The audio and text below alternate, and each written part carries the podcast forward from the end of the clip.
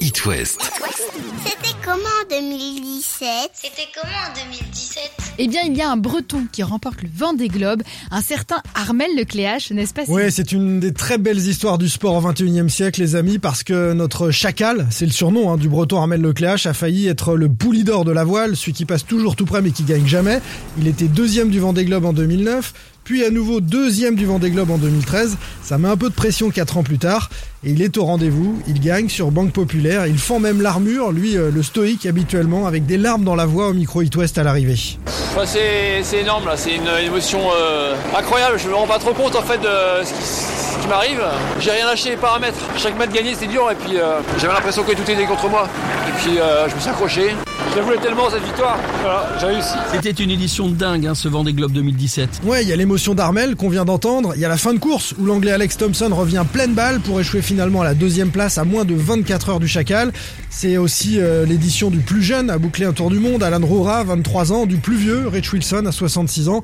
Bref, c'était un très bon cru les amis. Et 2017, c'est aussi euh, l'élection de notre président. Emmanuel Macron. Et on en parle tout de suite avec Yann. Aimons la France. À compter de ce soir et pour les cinq années qui viennent, je vais avec humilité, avec dévouement, avec détermination, la servir en votre nom. Le 7 mai 2017, Emmanuel Macron devient le plus jeune chef d'État de la Ve République, lui qui était encore inconnu du grand public trois ans auparavant, lui sur qui personne n'aurait parié un an avant l'élection. Mais Yann, des rebondissements vont passer par là. À commencer par les affaires judiciaires qui vont faucher en plein vol le candidat des Républicains, François Fillon, qui faisait figure de grand favori du scrutin.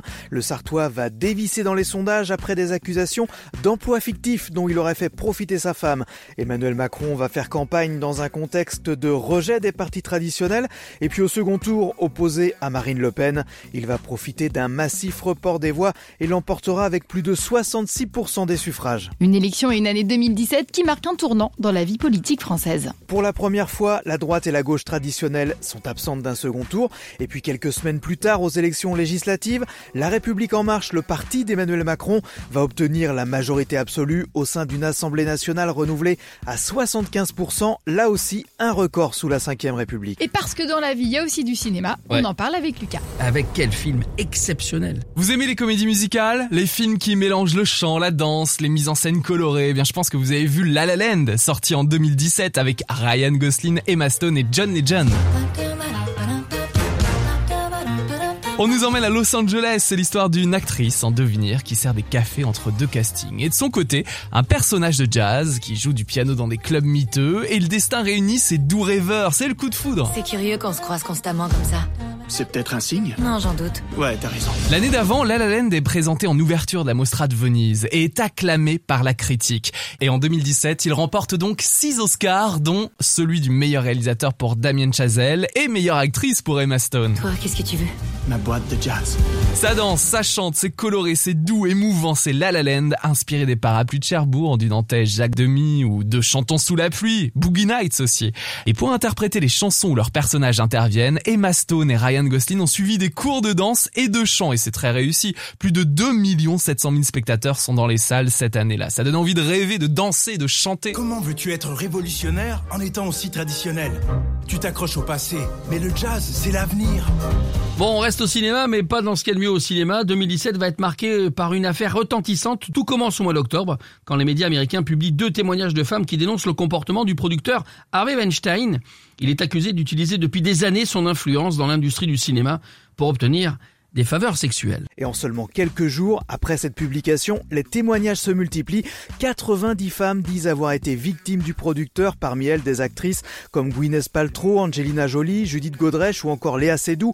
Une enquête va s'ouvrir et le producteur sera inculpé. Et cette affaire déclenche un mouvement mondial. Le hashtag MeToo, qui existait en fait depuis 2007 aux États-Unis, est repris pour recueillir le témoignage de femmes victimes de harcèlement, d'agressions sexuelles, de viols.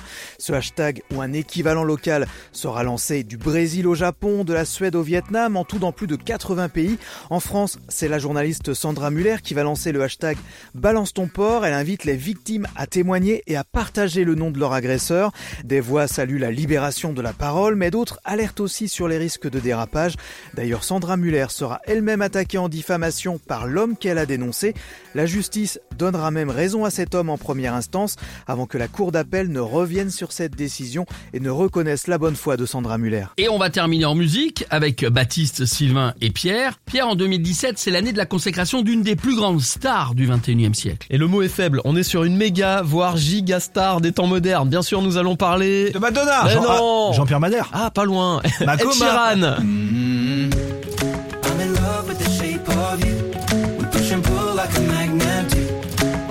Morceau qui avait été initialement écrit pour le groupe Little Mix, un girl band qui s'est illustré en gagnant l'émission X Factor. Ouais.